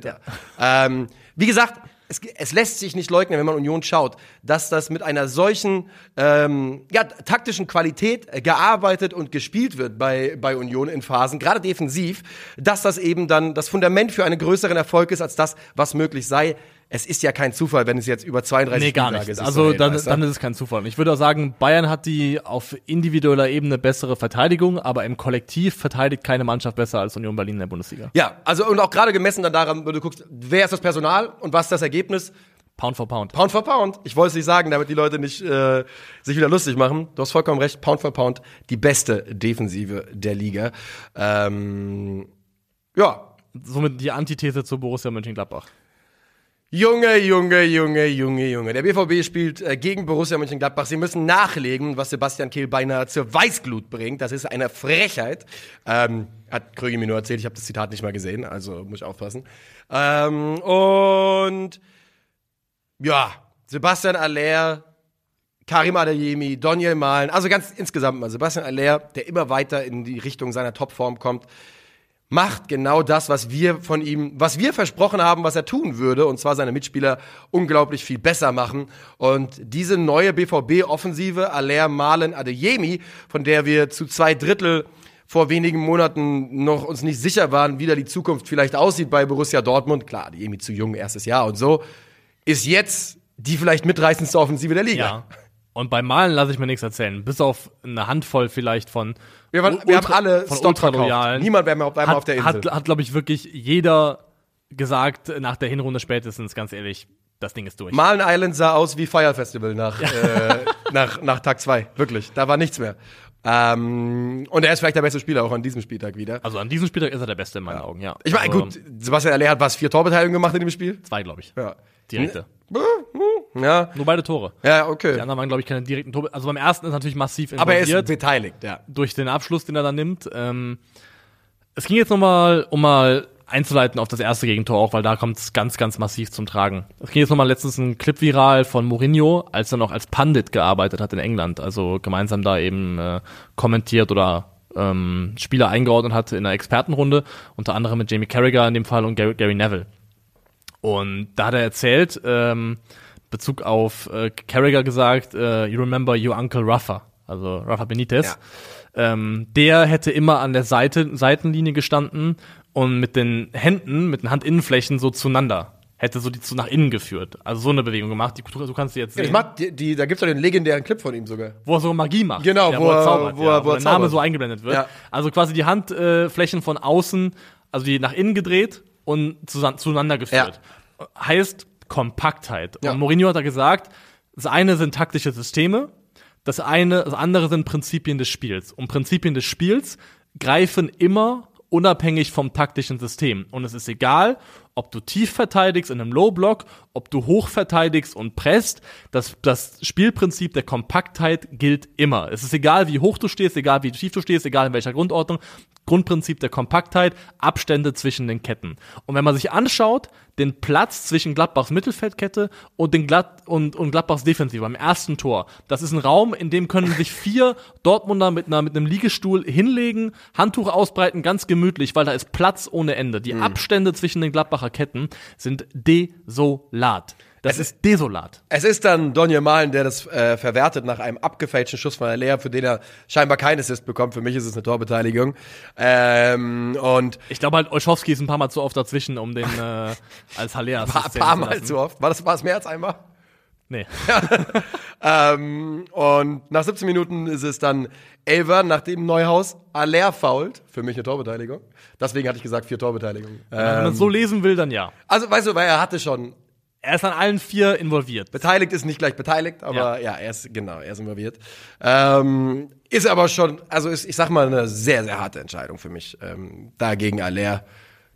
An der Grenze zu unglücklich, aber äh, ja, ist in Ordnung und Bellingham verwandelt ihn zum 2 zu 0. Und äh, naja, Borussia Mönchengladbach wäre keine, keine Gummitruppe, wenn sie dann nicht Gummitruppen-Things tun würden und spätestens dann komplett auseinanderfallen. Genau, dann ist es nochmal Malen, der sich von außen nach innen kombinieren kann über Brand. Wieder Haller findet, der dann auch mit der, mit der Hacke das Ding einfach ins Ja. lange Eck äh, laufen lässt und das wunderschön vollendet.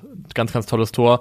Und das vierte Tor macht dann, ähm, wer macht's eigentlich? Das vierte Tor macht Aller. Stimmt, macht auch Haller. Das macht, das macht auch Haller. Ähm, das ist eine riesen, also auch wieder eine Fehlerkette von Gladbach. Du hast äh, 4-4-2, Grundordnung Gladbach gegen den Ball. Wolf schiebt aus der LM, also linkes Mittelfeldposition, nach vorne auf den, auf Niklas Süle, glaube ich, im Dreieraufbau. Aber das auch wieder ohne wirklich aggressiv zu sein, ohne wirklich Druck zu erzeugen. Weil Wolf rauszieht, lässt sich Kone so ein kleines Stück rüberlocken. Für Süle geht ein super einfacher Passweg auf auf Julian Brandt. Der lässt ihn in die Tiefe klatschen zu Daniel Mahlen. Einmal reingelegt. Äh, Sebastian Haller ist ein Man among Boys gegen diese Gladbacher Defensive. Elvedi spielt nie wieder gegen Aller. Ich schwöre, der hat Bauchschmerzen am Morgen gegen, beim nächsten Spiel gegen Aller. Der sagt, ja, er. der sagt, tut mir leid, Herr Trainer, ich habe Bauchschmerzen.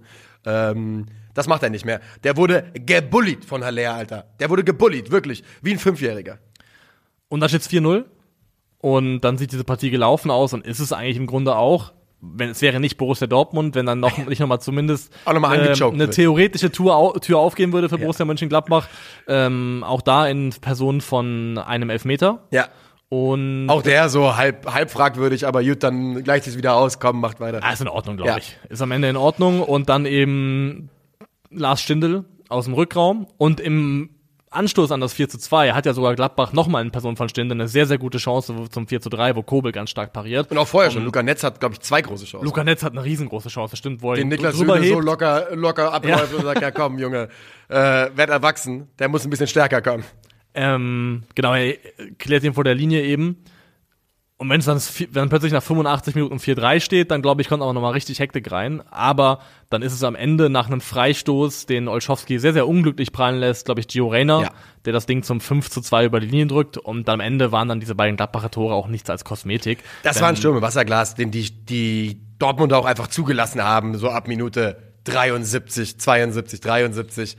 Man muss wirklich, ich finde, ich finde es einigermaßen beeindruckend, mit welcher Konsequenz die Dortmunder aber seit sie ihren Bochum-Choke hatten, äh, nachlegen. Und immer, und wirklich sagen, jo, und wir machen da keine halben Sachen, sondern wir gewinnen unsere Spiele Wir sind hier. nicht nur irgendwie da, sondern wir, wir Genau. schießen hier wirklich die anderen ab. So ist es. Und das finde ich cool, aber es ändert nichts daran, dass mein, und das ist, da sage ich jetzt auch den wenigsten Leuten was Neues, aber mein Bauchgefühl relativ stark mir sagt, das Bochum-Ding hat, könnte es gekostet haben, ne? Oder das 3 zu 3 gegen Stuttgart in Überzahl.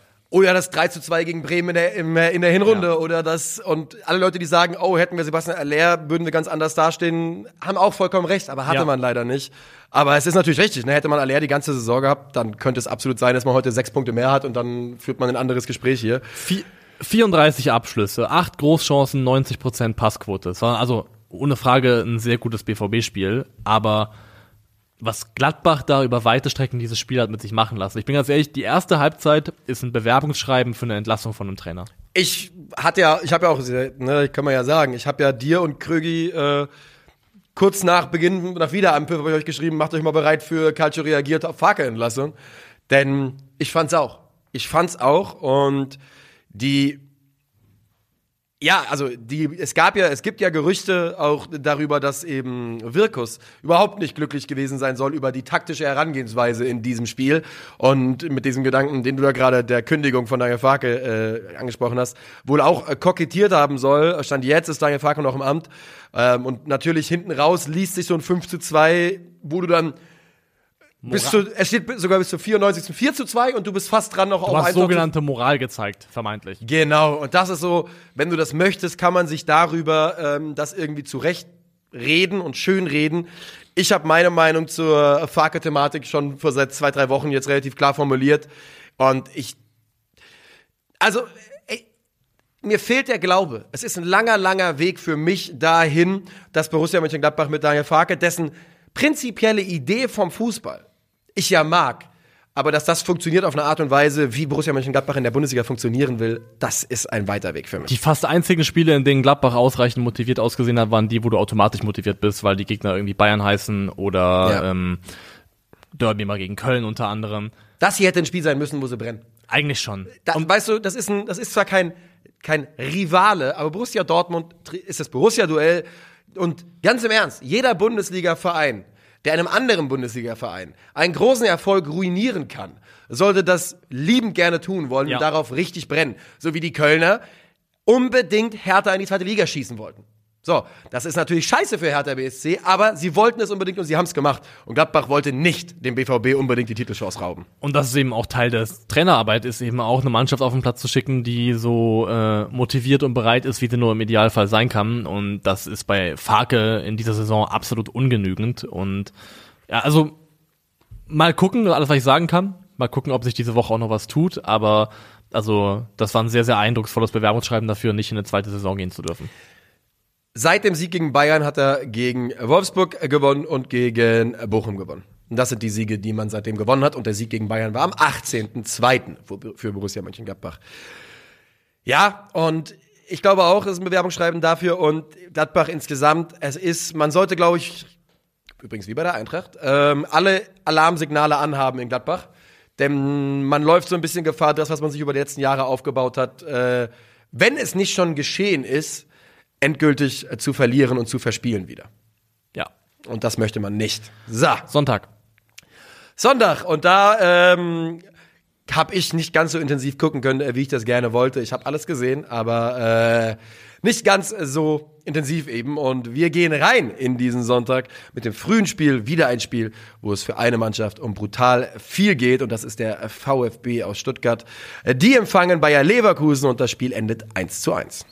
Und das finde ich ist tatsächlich auch ein adäquates Ergebnis. Das fängt dieses Spiel, finde ich, sehr, sehr ordentlich ein. Ähm, also wird dem gerecht. Ja. Stuttgart macht hier über weite Strecken, finde ich, dafür, wenn man bedenkt, was ja auch an normalerweise auf dem Papier an Niveauunterschied zwischen diesen beiden Mannschaften liegt, auch ein sehr, sehr gutes Spiel. Leverkusen merkt man einfach, ähm, also die Leverkusen-Spiele zwischen Europapokalabenden, Ja. die sind meistens eher zäh. Ich, ich fürchte, dass es halt einfach insgesamt dem gerade so ein bisschen die Luft ausgeht und hoffe, dass es jetzt nicht in, also ich meine, das 0-1 war jetzt auch keine perfekte Ausgangssituation gegen die Roma, noch ist alles drin, Aber ähm, ja, ich finde, man merkt es den Leverkusen auf jeden Fall an, dass sie unter der Woche einen Einsatz hatten. Da hast du schon recht. Dass die ganze Saison einfach auch ein Kraftakt war, dann Ja. glaube ich nochmal sich da unten rauszuwühlen und ähm, plus Europa League. Was mir aufgefallen ist bei Leverkusener Seite ist, ähm, wenn man schaut gegen den Ballspiel, das ist vielleicht schon länger bekannt, aber es ist mir in dem Spiel konkret aufgefallen. Ich finde es überragend, wie intelligent Musa Diaby gegen den Ball ist. Ich finde es überragend, wirklich. Also ständig Blick hinter sich, ähm, immer über die Schulter geguckt, wo sind Stuttgarter, wo versuchen sich Stuttgarter zum Beispiel zwischen den Linien zu positionieren, seine eigene Position entsprechend angepasst. Also das Anlaufverhalten von Musa Diaby fand ich wirklich überragend und ich glaube, dass wenn man bedenkt, was er alles mit Ball mitbringt und dann auch noch gegen den Ball so ein guter Arbeiter ist, ich bin wirklich gespannt da, wo die Reise für ihn im Sommer hingeht. Ähm, Ja, ich meine, man hat ja jetzt erstmals auch ganz konkrete Gerüchte über Armin Adli gehört. Ähm, der natürlich deutlich günstiger wäre als Musa Diaby. Aber ich bin auch gespannt. glaubst du, dass er bleiben könnte? Diaby meinst du? Ausgeschlossen für mich. Eigentlich auch ausgeschlossen. Ausgeschlossen. Ja. Also irgendjemand, irgendjemand Ich glaube aus halt- England wird also oder Nee. Real Madrid ist ja sogar auch ein Thema, Ich glaube glaube, ich. er geht nach Paris, Mann.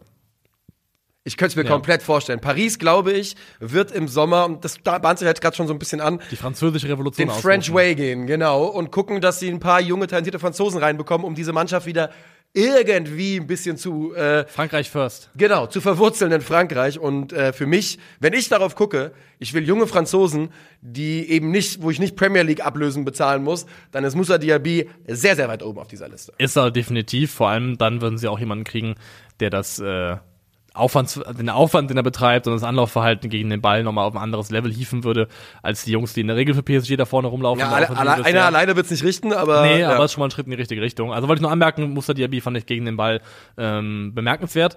Stuttgart gegen den Ball, super diszipliniert. 5-4-1, muss man wieder sagen. Hoeneß findet immer wieder gute Mittel und Wege, um sich auf Gegner einzustellen. Ähm, 5-4-1 sorgt dafür, dass sie in der letzten Linie in der Regel immer mindestens Mann gegen Mann gespielt haben.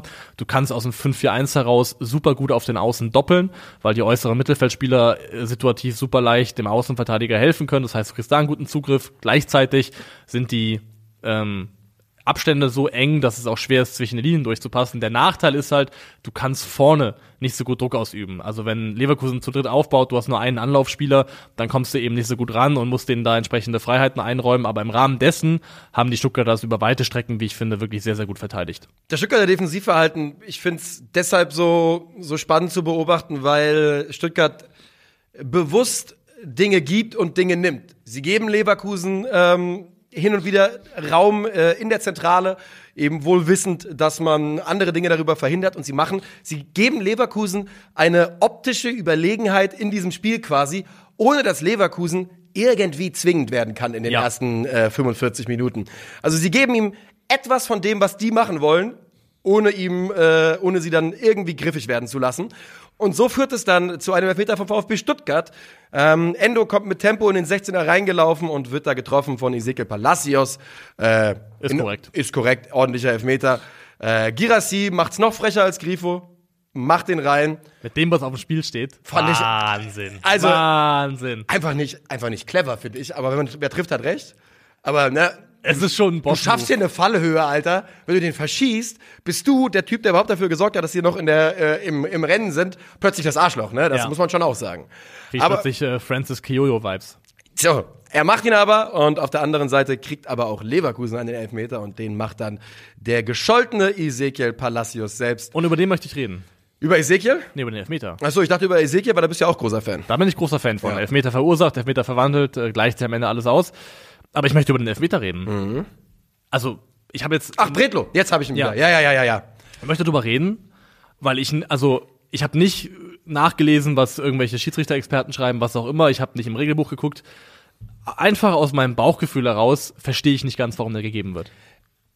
Ich, also, wie weit draußen war Bredlo denn? Das ist halt so, Zehn Elfmeter. Ja, und der Kommentator meinte ja, es geht vor allem über äh, um die Hände. Für mich sah es eher so aus, ich finde, er rattert halt mit dem Knie da rein, relativ resolut. Also der kommt, äh, der Haupt, der Schuld, der, der, die ursächlich für den Elfmeter ist, ist, die- die, ist der Schlag in die Fresse. Sind die Hände oben. Aber für mich ist das Riskante eigentlich, und ich weiß, dass du im 16er ein bisschen mehr machen darfst, aber ich bin ja auch der Meinung, dass Manuel Neuer im WM-Finale 2014 den Elfmeter verursacht hat, eigentlich gegen Gonzalo Higuain. Und ich finde, das war ähnlich resolut mit der Hüfte draußen. Das heißt, ich sehe schon einfach, du nimmst halt einen Foul in Kauf, wenn du in dem Tempo so rausgehst, wie Bretlo es macht. Für mich ist halt das äh, folgendes Problem. Wenn das eine Situation ist, wo die Flanke kommt, Tabsoba köpft und hat danach die Hände in der Fresse, dann ist es ein klarer Elfmeter für mich. Weil Tabsoba der Spieler ist, der zuerst den Ball spielt. Aber hier ist es für mich so, es kommt eine Flanke rein, Tabsoba will zum, will zum Kopfball, will den Ball kriegen, Bredlo will ihn auch kriegen. Im Endeffekt kriegt ihn keiner von beiden, weil Sagadu zuerst am Ball ist und den Ball wegköpft. Aber im Endeffekt sind für mich Tabsoba und Bredlo beide Spieler, die zum Ball gehen wollen, um dass ein Torwart, der zu einem hohen Ball gehen möchte, natürlich seine Hände benutzt, ist ja völ völlig logisch, ist ja nachvollziehbar. Ja. Was soll er sonst auch machen? Der geht ja nicht mit dem Kopf dahin. Und ergo ist es für mich völlig normal und auch gegeben, dass die Hände von Bredlo da sind, wo sie sind. Und es ist einfach in meinen Augen ein unglücklicher Zusammenprall von zwei Spielern, die beide nicht an den Ball kommen. Die Situation hätte auch die sein können. Bredlo hat die Arme hier oben und kriegt, was weiß ich, die Schulter oder den Kopf von Tabsoba selber in die Fresse. Und dann ist es diese, im, im Prinzip dasselbe, derselbe Ablauf. Zwei Spieler, die nicht zum Ball kommen, rasseln ineinander. Aber gibt's dann auch Elfmeter für Leverkusen, frage ich mich, wenn die Hände nicht ins Gesicht gehen. Also ich verstehe nicht ganz, warum der gegeben wird, weil für mich ist es einfach ein unglücklicher Zusammenprall von zwei Spielern, die beide nicht an den Ball kommen. Also ich muss halt noch mal sagen, ne, ich hatte es jetzt vor dem Spiel schon gesagt, ich, ich habe das nur ähm, mir heute Morgen noch in der Wiederholung angeschaut. Ich habe da nichts live zugesehen. Insgesamt ist es halt ein Elfmeter, den wir so einfach nie sehen in der Bundesliga. Also es werden ja ganz, ganz selten in Luftduellen Elfmeter gegen, ähm, gegen, die, gegen die Keeper gepfiffen. Er guckt sich ja auch an, ne? Er geht ja raus dafür. Er geht raus dafür, ja. Ähm, und ja, ey, ich muss ganz ehrlich sagen, ich, um das jetzt weiter zu beurteilen, müsste ich es mir noch mal genauer anschauen. Es wird wahrscheinlich eine gute Erklärung dafür geben, warum es ein Elfmeter ist. Vielleicht ist es auch irgendwie gefährlich, einfach was der Torwart macht, gefährliches Ich, Spiel. das ist ja das, was ich denke. Ähm. ich glaube halt einfach, dass die, mit dem Tempo, mit dem du da reingehst in den Mann, musst du einfach dann damit rechnen, dass es einen Elfmeter geben kann, weil er räumt ihn ja ab.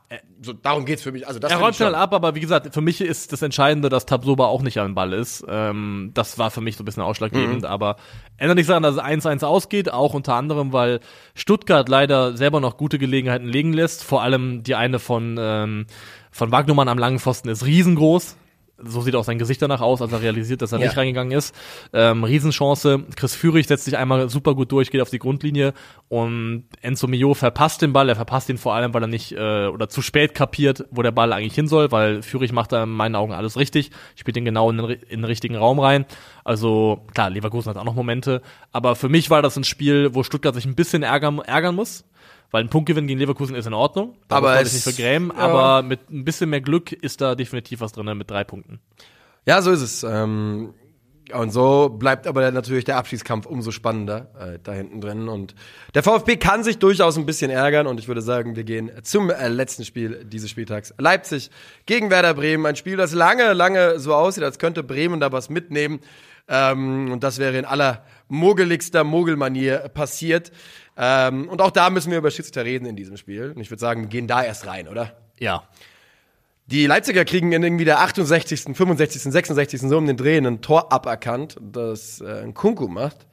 Wegen eines Fouls im Aufbau von Simaka an Leo Bittenkurt, wo ich ganz klar sagen muss, das ist nie im Leben ein Foul und es ist mir absolut unverständlich, wie das gepfiffen wird. Vor allem, dass es gepfiffen wird von einem Schiedsrichter, der rausgeht und damit im Prinzip sagt, oh, das war eine Absolut klare wahnsinnig. Fehlentscheidung. Ja, absolut wahnsinnig. Das müssen wir zurücknehmen. Einhändiger Schubser. Also ich meine, sei es ein Schubser, Das, ist ein Kontakt. Ja. Das ist ein Kontakt. Das Ja. ist ja nicht mal ein richtig klar sichtbares Stoßen. Also es ist wirklich ein Nie im Leben minimalster Kontakt. Die Art und Weise, wie, wie Bittenkurt quasi die Beine wegklappen, ob der Heftigkeit des Einschlags, ist ja wirklich vollkommen lächerlich. Und das weiß er auch selber, glaube Nie ich. Ähm, im Leben, sage ich. Genau. Du Und das ist ja vollkommen egal, ob es Leipzig betrifft oder nicht. Das Tor muss zählen. Ja. Das ist ein Tor, das, das regulär gewesen ist und in meinen Augen absolut zählen müsste. Ähm, zählt aber nicht. Und in der Folge dessen geht tatsächlich dann Werder Bremen in Führung. Fast direkter Gegenzug. Und sie treffen nach einem Einwurf, wo Duxch sich Richtung ähm, Torauslinie orientiert, den Ball da kriegt. Ja. Übers Stay kommt er dann an den langen Pfosten. Und da ist es eben besagter Leo Bittenkurt, der dann da steht und mit einem schönen äh, Dropkick vollendet. Meine These ist, je später in der Saison desto mehr Gegentore fallen infolge gegnerischer Einwürfe, Ja, weil aber- Leute einfach anfangen, im Kopf langsam so ein bisschen durch zu sein. Aber das war von Leipzig, das, also das, das, das darf dir, das darf dir sechs Ligen drunter nicht passieren. Dass du da Duxch einfach alleine so entwischen lässt und niemand ein Auge für ihn hat. Mir gefällt's, weil Duxch natürlich in dem Augenblick wieder wie der, ähm, der überclevere äh, Sonderschüler wirkt. Also, weißt du, der, der so ein bisschen fies ist, aber, aber weißt du, was ich meine? So eine Straßenschleue mitbringt und sagt, ja, ich habe mich davon gestohlen. Ähm, aber das darf halt in einer Mannschaft wie Leipzig mit den eigenen Ansprüchen nie im Leben passieren. Nie, nie, nie im Leben. Man kennt ihn, Marvin Duksch, der überclevere Sonderschüler. Ja, so ist es. Und ähm, so machen sie es 1 zu 0. Natürlich ist es dann Bittenkurt, äh, der im Zentrum dann wartet, nachdem er vorher quasi das Tor verteidigt hat, äh, das erste. Aber die äh, Leipziger lassen sich nicht nehmen und ähm, 87. Willi Orban nach Nkunku Vorlage und 90 plus 5 Dominik Soboschlei nach Nkunku Vorlage. Der Tag, an dem Christopher Nkunku nicht mehr für Leipzig spielt, ist ein guter Tag. Ja. Weil der Und der ist- kommt ja jetzt im Sommer. Ne? Der kommt jetzt im Sommer, weil es ist ja wirklich so, dass er eigenhändig Spiele für sie dreht. Ja. Ähm, weil er einfach eine Qualität hat, die so brutal ist. Sein, seine Fähigkeit, sich durchzusetzen im engen Raum, auch beim 1 zu 1. Jeder rechnet damit, dass er den Doppelpass gehen will, in die Tiefe, dreht auf, schlägt die Flanke auf Orban. Also seine Entscheidungsfindung, die er Situationen auflöst, die technische Qualität, das ist einfach absolut oberstes Regal. Christopher Nkunku spielt Fußball auf dem Level, und das sage ich selten über diese Liga, wo man dann sagen kann, ja, move on, my friend, weil du bist halt einfach, ja, also er ist so, also keine Ahnung, wenn er beim FC Bayern München spielt, Dann ist okay. dann Aber- ist er da in der Hackordnung der Offensivspieler in meinen Augen über Leroy Sané, über Serge Gnabry nach einem Jahr oder was auch immer, Ja. weil äh, der Junge ist unglaublich und ist auch in diesem Spiel, auch wenn er am Ende dann kein Tor selbst macht, für mich der beste Spieler auf dem Feld. Ist er und es ist bitter für, also erstmal ist es bitter, weil es so spät fällt, das zweite Gegentor natürlich. Und weil ich finde, dass Bremen eigentlich ein ziemlich stabiles Auswärtsspiel gemacht hat gegen den Ball. Vor Also, allem wäre Bremen, glaube ich, mit dem einen Punkt rechnerisch gerettet gewesen. Ja, jetzt sind es immer noch fünf Punkte. Ich mache mir keinerlei Sorgen. Und ich habe mir auch null Sorgen. Aber man kann halt auch verstehen, dass Werder Bremen ein gebranntes Kind ist, ähm, aufgrund des letzten Abstiegs. Ja, man hat ja kein Florian Kurfeld. Also, Ja, das wird du, nicht passieren. Genau, du hast ja passieren. diesmal einen Trainer, der äh, sogar weiß, um welche Sportart es da geht und so. Also, man hat ganz andere Voraussetzungen. Was ich noch sagen möchte, ähm, weil so viel Zeit möchte ich bei dem Spiel gar nicht mehr verbringen. Nö, ich hab nichts mehr Ich habe nämlich gemerkt, wieder mal, wie wirklich in mir die Abscheu äh, hoch, einfach hochkocht und aufsteigt, wenn Tore für Leipzig fallen, ich das jubelnde Publikum sehe, die Stimme von Tim, Tim Tölke, ähm, wie wirklich in mir einfach anfängt Ja. zu lodern. Eine Sache muss ich sagen, mir tun die Kinder leid. Mir tun die Kinder leid, die da im Leipzig teilweise im Stadion eingeblendet werden, weil es ist letztendlich die erste Generation der von klein auf indoktriniert, ja. Indoktrinierten. Ja, das ist ist im Prinzip so, Lee Rimini, kennst du, ne? Das ist die- ja, ja, genau, hier, Die war bei King of Queens bei und, King of Queens äh, Carrie gespielt hat. ja. Die ist ja aufgewachsen in Scientology Ja. und musste dann irgendwann raus. Und rauszukommen aus Scientology ist ja extrem schwierig. Ja, ja, Absprung schaffen ist Die machen dann ja auch, ähm, die fahren ja wirklich dann Aussteiger. RB-Aussteiger. Genau. Wir müssen ein Hilfsprogramm für RB-Aussteiger, glaube ich, starten. Darauf wollte ich hinaus. Es Ja. wird irgendwann wird es erste Aussteigerprogramme für, für ehemalige Leipzig-Fans geben. Für Leute, die kapieren, was ihnen da eingepflanzt worden ist von Kindesbeinamen. Und das tut mir halt leid, weil du siehst diese Kinder und ich, der erste Impuls ist so, ey, Deppen. Aber die sind halt da reingewachsen. Die sind damit groß geworden, die kennen das nicht anders. Und die tun mir letztendlich leid, weil diese auf eine Art und Weise indoktriniert werden. Die, äh, das wird schwer, das wieder rauszukriegen. Und ich glaube, da muss auch der Staat irgendwann erkennen, dass wir da ein Problem haben. Und dann vielleicht auch Hilf Hilfsprogramme anbieten. Ja, doch, doch, doch. Möglichkeiten geben, Genau, es ist ja vollkommen, es ist ja richtig so, weil du musst ja überlegen, du, was du, worauf es ja wichtig ist, wenn jetzt jemand quasi die Courage aufbringt und erstmal an den Punkt kommt, selbst zu erkennen, das, was ich hier mache in Hilfe, Leipzig. ich bin Leipzig-Fan. Genau, ist höchstwahrscheinlich scheiße. Dann musst du der Person ja ein unglaublich niederschwelliges Angebot geben. Weißt Ja. du? Du musst quasi, wenn die Person in der Sekunde, wo die Person eine Hand über die Schwelle ausstreckt, dann muss ganz Deutschland sie rüberreißen und sagen, raus aus dem Schmutz. Anonyme Rasenballer. Ja, und Auch dann- ein 12-Step-Programm für Leute, die raussteigen wollen aus Leipzig. Ja, und was wir dann, was, das bedeutet aber zwangsläufig, dass wir alle als Bundesliga-Gemeinschaft auch bereit sein müssen, Leipziger aufzunehmen in unseren Fangemeinschaften. Also jeder, jeder Frankfurter, jeder Bremer, jeder Stuttgarter, wir müssen uns alle damit anfreunden, dass wir Leipziger in unseren Reihen begrüßen müssen, um sie, ja, so, um so RB zu schwächen dann auf Sicht. Olaf, mach was. Ja, wirklich. Also vielleicht kann auch Angela sich nochmal einschalten. Ähm, Das wäre einfach wichtig für Deutschland, denke ich. Glaube ich auch, glaube ich auch. So, elfte Spieltags und Wiederschauen. Elfte Spieltags 4-2, 2-2. Ähm, Im Tor der fünf Tore Gegentore kassierende äh, Herr Christensen, der dafür gesorgt hat, dass Hertha aber wenigstens nicht zweistellig verloren hat. Ja, okay. Weil er hat wirklich stark pariert, muss Ja, man sagen. Er ist, ja, er ist tatsächlich der notenstärkste Torwart am Wochenende gewesen. Echt? Ja. Das ist ja Also, ja. Ähm, linke Abwehrseite Cancelo, Orban und Hübers in der Innenverteidigung, Doppelpacker Hübers. Äh, rechts Riedle Barco vom VfL Wolfsburg, der das 1 zu 0 vorbereitet hat. Dann haben wir eine Art Doppelsechs bestehend aus Lucia und äh, Daichi Kamada. Hier ist Kamada mit, Tor und Vorlage. Ja, ist in Ordnung. War, war, war gut. Zwei Mann davor, ähm, auf den Halbpositionen, jeweils Geraldo Becker und Daniel Mahlen, die äh, Orania-Achse. Und, wobei, Becker spielt ja gar kommt, hat ja gespielt, aber ist, glaube ich, ähm, für Suriname äh, würde er berechtigt sein. Ja, ich glaube schon. Das ähm, sind ja sehr, sehr viele von den niederländischen Spielern, könnten auch für Surinam spielen. Und dann Doppelspitze Sebastian Haller und äh, Bayern Doppelpacker Serge Gnabry, ähm, der irgendwie immer da ist zu Stat-Paddeln gegen irgendwelche hilflosen Mannschaften, aber ist ja auch in Ordnung. Und äh, das war sie, die elfte Spieltags, das war sie, der, das war eher der Bundesliga-Rückblick zum äh, 32. Spieltag. Wir sagen vielen Dank fürs Zuhören und bis Donnerstag. Tschö.